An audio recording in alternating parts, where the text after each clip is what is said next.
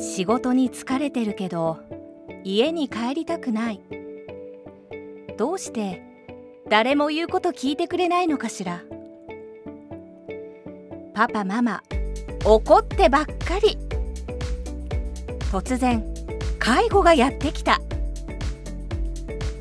日本初の家族の学校では人間関係リテラシーをはじめ家族の法則を学び家族関係人間関係の在り方を考えます。家族を学ぶことは生きるを学ぶこと。インストラクターコースもあります。検索は NPO 法人日本家族関係人間関係サポート協会まで。ひろこ先生と家族を考えるラジオ。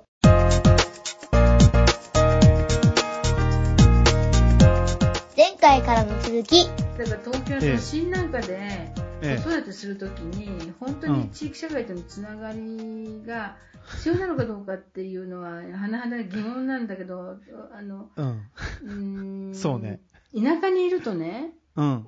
私なんか特にすごく痛感するのはええ、えその子供の送り迎えだとかね、はいとにかくはさい、まあ、はい今時の事情があるんだけれども、え、ええ、え。あの学校がほら閉鎖になっちゃって、遠いわけですよ、小学校も中学校もマイクロバス送り迎えとかね、そうすると親が交代でね。えーはい行ったりとはい。か、あるいはその誰ちゃんのところに遊びに行くったって、みんなうんうんうん。送り迎えしなくちゃいけないわけだから、親が協力して、あるいは、はあのサッカーの試合に行くんだって、みんな車で連れていかなきゃいけないから、ものすごいその親御さんたちの関係性が、必要になってくるんだ。強い、ああ、うん確かにそうそうしないと子育てなんか全然できない、けれど、やっぱりすごくそれはうん。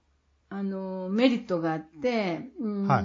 それで話をするわけですよね、車の中で。で、何君どうす、なんとかかんとかとか、うちのお母ちゃんどうのこうのとか。っていうもう、その、うんその車の中で自分の息子の様子もわかるし、他の子の、で、どういう、うあの、ーん。こういう関係があるのかとか、いうこともみんなわかるわけですよ。なるほど。なので、すごく、うーん、あの、確かに。はい親子関係が密ですね。はいはいはいはい。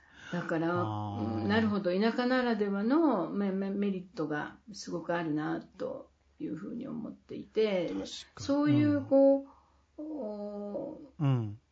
まあ、親同士のつながりを保っておかなければならない必然性が。都会にあるかどうかっていうと、それで、なんていうか関係がね、あの、都会はさ、うん。で何君は何点？あなたは何点っていう、なんでこうなの？みたいな、じゅね、序列、猫序列じゃないけれども、序列何かどこ行くの？ねとか、うん。ね偏差値いくつとか、そういう風になっちゃうでしょ？うんと敵か味方になっちゃうじゃないですか。うん、わかる。そうすると子供は辛いよね、お尻叩かれちゃうしそうねうね。で、全く横の仲間っていう感じ？うん仲間っていうよりも、とっても外注、やっぱ外注型のイメージが強いんだろうな。なんか。とにかく、うんあの、その、何、習い事とか、お稽古事をとにかく外注するっていう考え方。いや、もう外注、うん、小学校の低学年なんかだと、うん。例えばバイオリンとか、なんとかに、あの塾に行くときに、うんシッターさんが、うん。あーなんかな何時何分に無事お届けあるって言ってママに電話をして、何時何分にあ迎えに行きましたみたいな、あるある。そういう世界ですもんね。あるある。学、学童、学童にシッターさんが迎えに行って、それで習い事に連れて行くみたいな、そういう世界です。そういうあるあるって思いました、そういえば。そういえば、そういう、そういう世界です。うんはい。うん。そういう世界ですよね。うん。うん。あー、なんか、なんか、なんか分かってきたな。うーん。なるほど。なので、やっぱ家庭生活満足度も低いし、親を尊敬できるとき、生き方の手本にしたいとかっていう気持ちにならない。で、親は、うん、お金で自分の不安を買うっていうのかな。そうそうそうそうそうあので、あんまりごてごて言わないような人。うん。うんちゃんと任務を、あの、やってくれる、うん。いらん、いらんこと言わずにやってくれるはいっていうはい。そういう人を、まあ、お金でリクルートして、あのまあそうでしょうね。で、自分、ね、安わ心。を買うっていう感じの子わかるわかる。育てになってるんですかね。そうね。そ、ねとってもだから、なんつってるかな、あの、対、お金で、とにかくお金で解決する型にななりすぎてるんでしょうね。やっぱりね。そうですよね。本質的な問題として。うん、そこはう。ん。うん。それで、ウーバーイーツ。いや、なんかこう、あれ、うん。あの、マッツさんにお話ししたっけな、なんか今時のうん。子供はおままごと、だからもっとちっちゃい子ですよ、3歳とか4歳とか、はいおままごとするときに、うんあ、ちょっと待ってね、今、ウーバーイーツが来たから、とかね、あの、子供同士 そうやってるわけですよ。まあそうでしょうね。ね。確かにそうだろうちょっと待って、な。Google さんに聞いてみようとかさ、うんうんうん。もうそうういうふうに生活そのものが変わってきているっていう。ん。いやそうだろうな。そうだろうなう。ん、うん。本当に。そりゃそうだろうなと思いますね。本当にく草団子をこねこねしてどうのとかっていうはいはい話じゃなくてさ、うんもうウーバーイーツが、だからビリッと破いてさ、ああ、美味しそうみたいな。そういう風になってきてるわけですよ、本当に。はいはいはいはいはい。ね。まあ、そんなことですよ。はい。で、まあ、うん子供の発達課題がそうなんですけれど、うんうん。あの、はい。ちょっとやっぱりね、うん子供の発達ってものをやっぱり知らないと、うんうん。あの、はいこの時期どういうふうに親役割を果たしていったらいいのかって、あの、うん。見えにくいので、ちょっとね、うん。えーっと、すごくわかりやすい本はい。があったので、私、はい。ここの専門家ではないので、はい。えーイザベル・フィリオザーさんっていう人がお書きになった子供の気持ちがわかる本っていうね、まあ、あのはい今かなり、えーベストセラーになってるようですけど、はいはいはいそこからちょっとうんご紹介をすると、うん。6歳から7歳っていうのは空想の時期って言われていて、うんうんげあのやっぱりうん。うん。現実と空想がねの境界がすごく曖昧になって、はいはいはい。はいはい。そうねはいえーそういうのあり空想がすごく現現実化するというかそうねととにかくね作り話をはいはいはい。するわけですよね。はいはいはい。今日なんとかちゃんと遊んだよとかさ、はいはいはいはいえーそんな人いないのになと思ったり、なんか、あの、なんかブツブツブツブツ言っていて、うん頭の中にあの、うん自分の友達がいるわけですよね。うんその子と遊んでみたりとか、うんうんなんか、あの、で、嘘をつくっていうふうに、うんお親から見ると、うん作り話をして嘘ばっかりつくっていうふうに思うんだけれど、それはうん。当たり前のこの時期の発達段階の、あの、うん、脳の一つの、はいはいまあ反応っていうのか。うんであの、この時期は、はい。とても失敗をと咎められたり、批判されたりするのがとても苦痛なので、うん。あの、これ、何々ちゃんがやったの？って言うと、うんうん。その、うん咎められたくないっていう思いで、うんうんうん。いや、僕じゃないっていうふううんに、うん。反射的に今言うんだけど。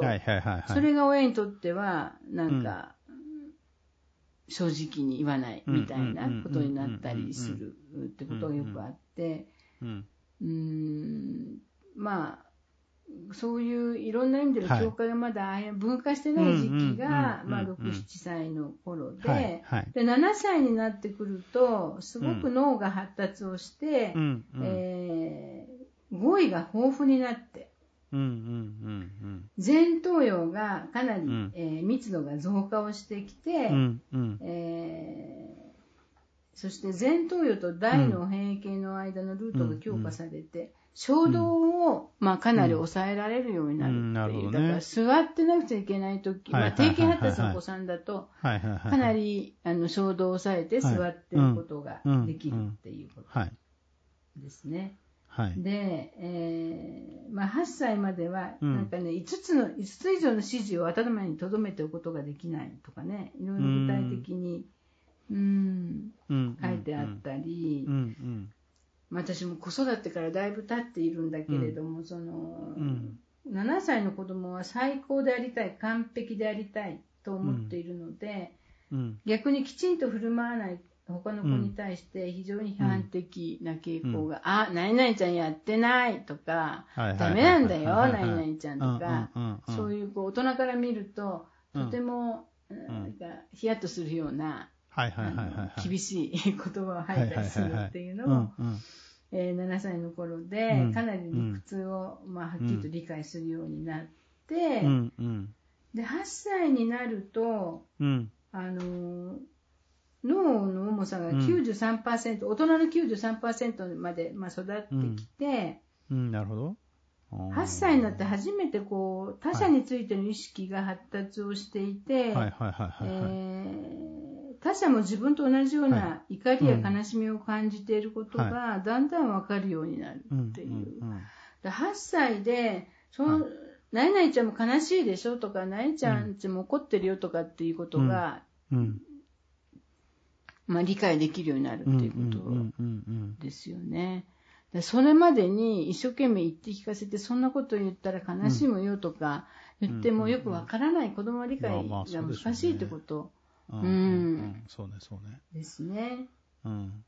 で、なんかやっぱみんながこういいことをしようっていう、いろんなそういう願望に突き動かされるので、うん、10歳くらいまではこうルールってものを教える、うん、とってもいい、うん、なるほどね時期。うんだから、まあ、家族会議なんかでも、8歳ぐらいに過ぎると話し合うことができるっていうようなことですね。はい。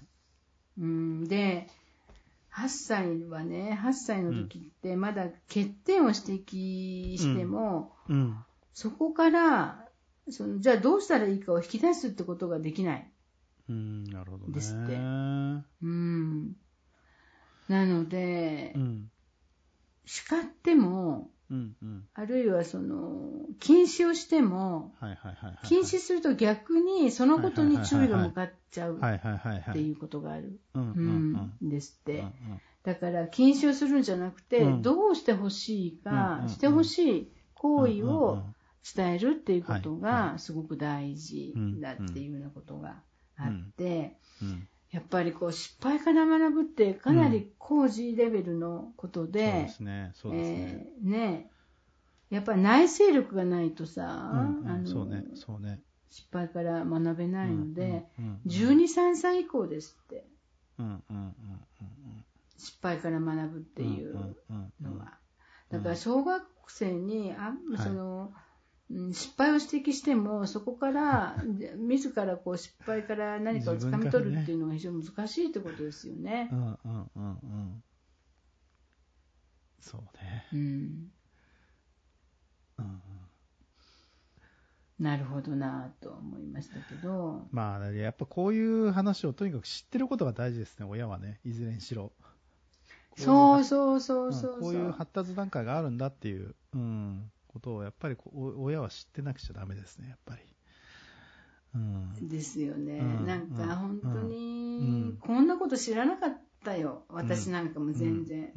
それで、まあ、大人の小型だとは思わないけれど、そんなに7歳と8 6歳と7歳と8歳でね、うん、そんなに住む世界がやっぱりこう違ってきて、できること、できないことがあるんだっていうことを、本当に知らずに、うん、来たっていう感じですよね。うん、ね。だから、かなり無理な要求をしているっていうことを、うん、してきたってことをすごく多かった、うん、じゃないかなと思うし、えー、そして9歳ですね。はい、9歳は、はい、えー、うん、9歳になるとね、欲求不満、何かこう満たされないなと思ったことに対しても、うん、まあ、ある程度その、はい、反応をコントロールすることができて、うん、えー、だんだん内省力が発達をしていく。うんうんうん、であの親の欲求に応えるんだけど、はい、いやいや親も必ずしも正しいわけじゃないっ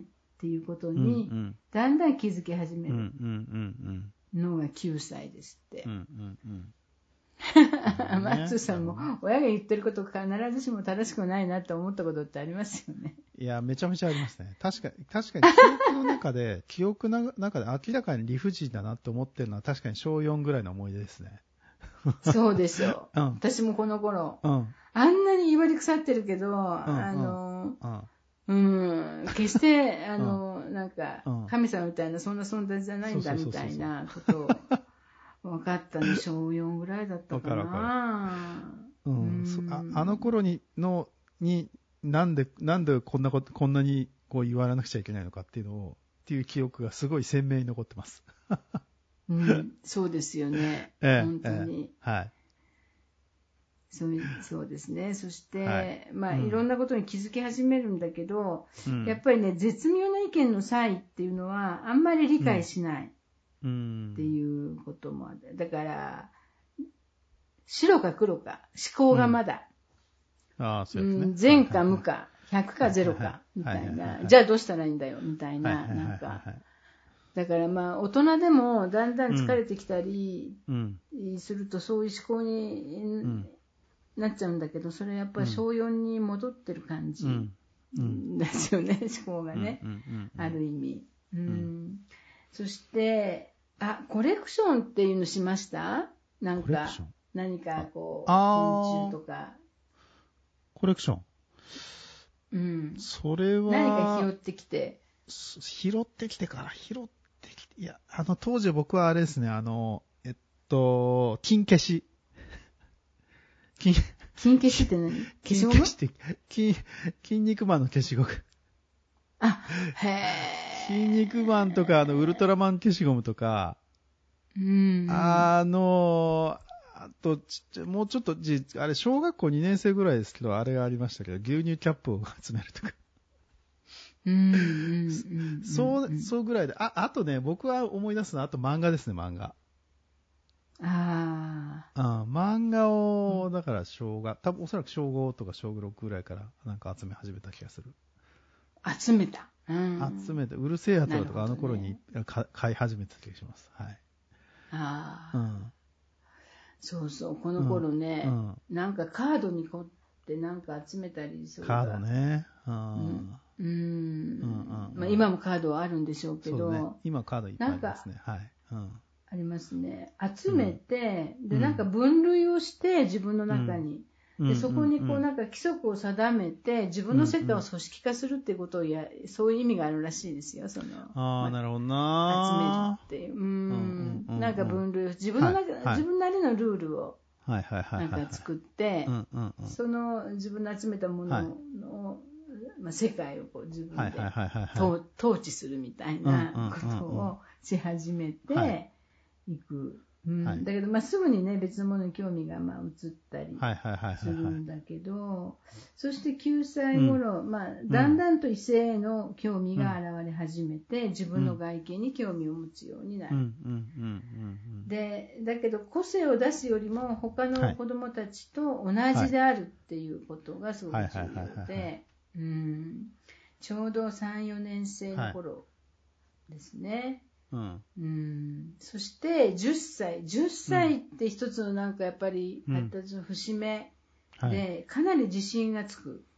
で、うん、善悪の概念がか,、かなり自分のものになってい。く時期でもあり、うん内面性が確立されて、はい、自分の能力への不安もあるけれども信頼と、から自分は自分っていうこう感覚がこう生まれて、どんどん発展していく時期、10歳ですね。でこれはやっぱり親が子供を信頼し、そして子供が親を信頼するっていう相互の信頼関係で、えー、それが回り回って子供は自分自身を信頼できるようになるっていう。うん、10歳が一つのなんか、うんうん、なるほど。区切りみたいな、うん、うん。ことですね。うん、うん。そして、はい。えー、11歳で、えー、思春期が始まってくるということで、かなり抽象的な考えを操れるようになって、はっきりした意見が、はい、構築できる。で周囲の人々の意図っていうのをこう見抜く、ようになって、うん、えー、いるんだけど、やっぱり批判にも極端に傷つきやすい、ね。うん、なるほどね。うん。で、手助けをと、まあ、求めて来る時もあるんだけど、うん、その、うん、じゃあと言って手を出すと、すごく反発するとか、アンビバレントなことが起こってきて。で、えーまあ、引き続き外見を気にして、はい、えーうん、みんなと同じであること、気に入られることを、この時期求めるみたいな、そんなことで、えーだんだんと、まあ、10歳を節目にして大人に思春期になっていくっていう、そういう発達段階、ですよね、なのですよ。なるほど。うん。なるほど。なんかすごい変化がとにかくしますね。今話聞いてるだけでも。うん。うん。そうですね。うん。その変化に気がつかない。そうね。気がつかないんですよ、親ってね。あれってこんなこと、こんな、こんな大人になったんだとか、ね、こんなに成長したんだって、何かある時に、ふと気づくけれど、そうね。こう変わってきてるんだっていう前提で接していないので、そうね。うん。うんあ、こんな大人になったんだ、こんなことができるようになったんだっていう、うん、そうね。そういう連続ですよね。ねだから本当にこの子育ての時期って、かけがえがないですよ。うん。そうね、そうね。いや、本当そう、ね、そんなに。本当そうね。いや、本当そうだ。あの、しみじみ。しみじみね。しみじみしちゃった、今。しみじみしちゃいますよね。今年の東大の入学式の祝辞で、うん、えっ、ー、と、どこかの先生が、はい。まあ、人生って、だいたい約3万日ですとおっしゃったようで、ははははで、僕はもう1万7千日を生きてしまいました、みたいなお話をしていて、あの、で、まあ皆さんはまだ7000日しかないでしょうか。で、まあ、なんか限られた人生の中で、一番のリスクっていうのは失敗をするっていうことが最大のリスクではなくて、うん、の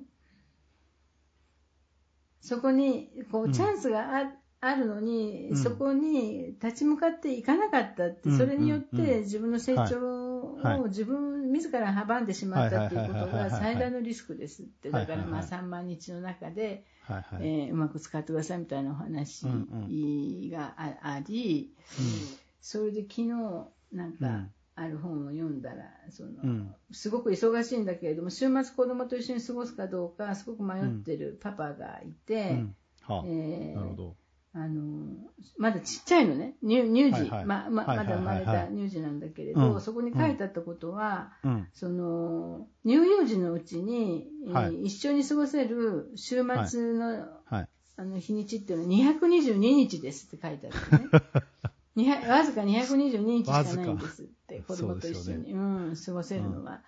うん、で、えー、それと、はい、まあ、うん、普段と変わらないいつもの延長の仕事に、自分の限られた資源を向けるのか、まあ、そこは自分で考えるみたいな話だったけど、えー、122日しかない。そういうふうに数で表されると、なんか。まあ、限られてますわな、本当に。ね限られてますよね。いや、本当限られてますよね。わかるわかる。うん。うん。本当に限られてる。いや、本当そう。本当そう。本当そう。でも逆に言うと、ずっといても、はい、ずっと一緒にいても、うん、その、全然、はい、えー、生き方の手本ともしたいとも思わないし、尊敬もあの、うん、してないし、全然今の家族との生活なんかいいいいと思わないっていう風になることだってあるわけですもんね。一緒にいてもね。そうね、そうね、そうね。だからどう、そこで何をするかが、すごく。そうね、そうね。そうね。大事なんでしょうけど、そうやって子供はどんどん成長し発達をしていくうんうん、わけですね。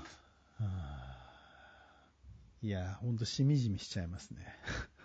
なんかしみじみしちゃいましたね。しみじみしちゃいますよ。なんかやっぱりもう本当大、本当に、本当大事なんですよね。だからやっぱり、まあ、まあ、なんだろうな、結果としてどういう風になっていくかわかんないですかも、わかんないですけれども、その貴重な時間でそんな仕事ばっかりしてる場合じゃねえよってやっぱ思いますね。本当に。ね、うん、本当にそうですよね。うん、と思いますよ。うん。そういうふうな気づきっていうのが、本当に希薄ですよね、と思うわ。いや一緒にいられるのにもかかわらず、そうそうそう。まあ夫婦であ、あなたはいなくていいのよみたいな話になっちゃったりとか、別に。なまあこれい、いつも僕言ってますけど、なんか、相変わらず学校の、あのーうん、なんだろうな、なんとか発表会みたいなところに行くと、ママが8割、9割ですからね。そうそうそうもうさ、もうなんでって思いますね。本当。本当ですよね。見に来いよって、本当見に来いよと思いますよ、あれ。本当。うん。なんか締め出してるの？みたいな。いや、本当そういう感じですよ。やっぱりあれは。うん、良くないなと思いますね。ねうん大事なものものの優先順位が違っちゃってますな、違っちゃってるなっていうのは本当にそう思いましたから。そうですよね。うん。うん。本当、これ、なんとかして。うん。いや、本当そうだと思いますやっぱり子育てに、あの、関わり、費やするいろんな、時間も、時間も何も少なすぎるとですよね。っていうか子育てにそれだけ関わる状況を社会が生み出していないから、そう思うそう思う。本当に悪循環悪循環ですね。なっちゃってるって感じですよね。そう思うそう思う。うん。うんそんなことで子供はどんどん発達していくわけですけど、はい、じゃあ親は何を体験してるかっていうともう、やっぱすごいある意味重責を担っていて、なんでしょうこれ親が担う役割が本当に重すぎて、まあ、いろんな相談役でもあり、まあ、ある意味コーチでもあり、はいはいはい、ね治療者でもあり、教育者でもあり、日常のお世話係でもあり、なんか、親だけで本当に全てのことをカバーしなくちゃいけない現状があって、そ、ね,、してその一方で多くの親が本当に多忙だし、うん、そうね。そしてこの時期って職業人の職業生活の中でもいろんな役割が生まれてきて重責を担ったり、そうね。してる時期ですよね。ねうん。いや、本当そうですね。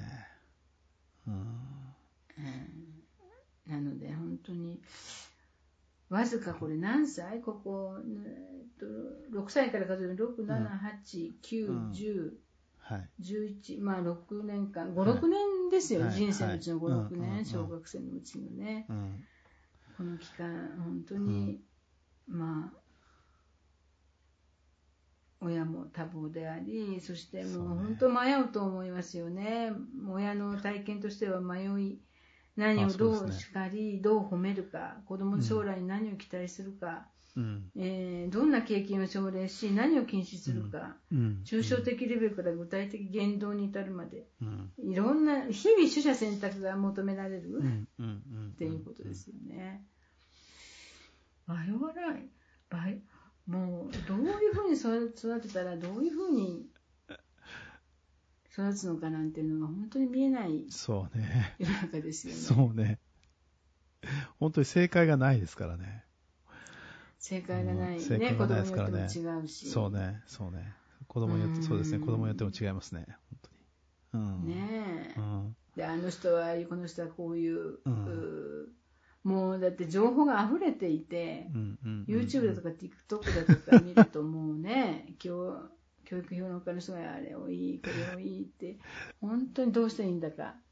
どうしたらいいんだってなりますね、これね。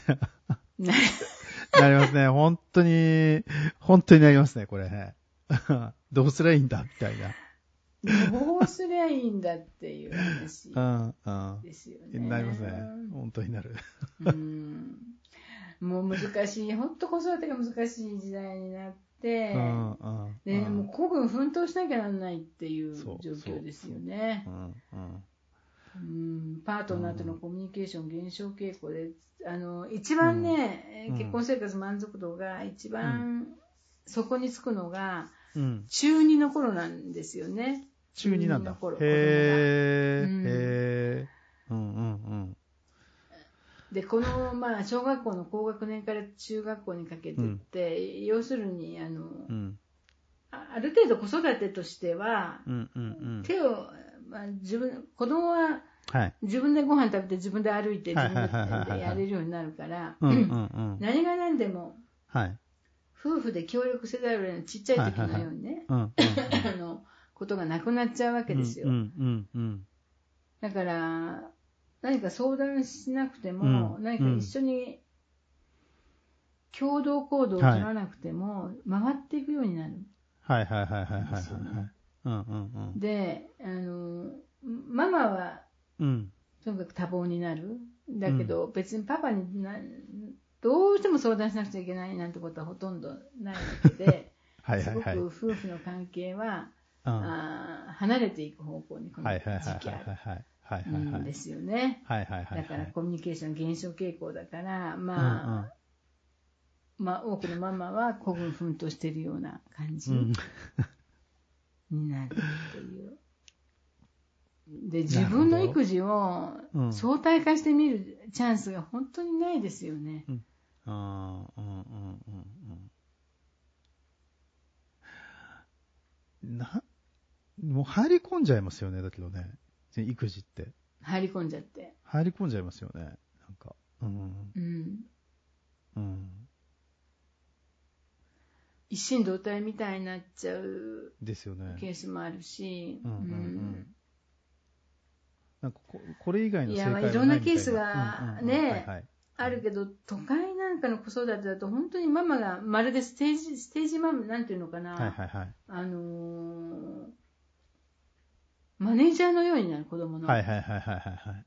はいはいはい。分刻みのスケジュール管理から、塾の先生の挨拶だとか、お礼だとか、何何か来ていくときはどうするかとか、体調管理から移動手段から、いろんなこと情報を調べて書類を出すとか、もうすべてにわたってママがマネージャーのように動くみたいなね。ことになると、一緒に、もう、子供あっての私にだんだんなっていっちゃうっていう。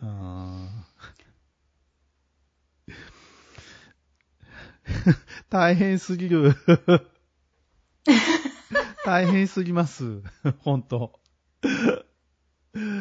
いやいや大変すぎるし、子供もしんどすぎますよね。いや、そりゃそうですよ。子供もしんどいですよ、本当に。大変すぎますよ、そんなの。うん親子ともども大変すぎるし、一体誰が幸せなんだか。いや、本当そうですよ。本当に。うん。